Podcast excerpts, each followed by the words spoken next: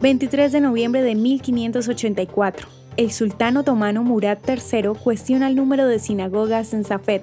Durante el reino del sultán otomano Murad III, el estatus de los judíos en el imperio decreció luego de que el sultán buscara la forma de reforzar la naturaleza islámica del imperio. En teoría, los judíos tenían libertad para practicar su fe abiertamente y de organizarse en comunidades autónomas como miembros protegidos de minorías religiosas monoteístas, un concepto conocido como status dimi en el Islam. Sin embargo, el sultán estableció leyes específicas contra las minorías religiosas. Para los judíos, estas leyes incluían restricciones en la construcción y reparación de sinagogas.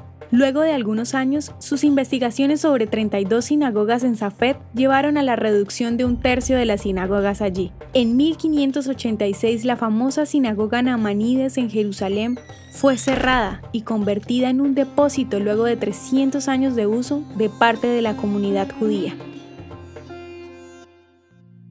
¿Te gustaría recibir estos audios en tu WhatsApp? Compartimos nuevos episodios todos los días.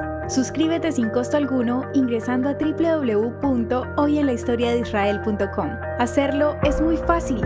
También puedes encontrarnos como arroba hoy en la historia de Israel en Instagram, Facebook, Spotify y otras plataformas digitales. Comparte este audio para que otros conozcan más acerca de Israel.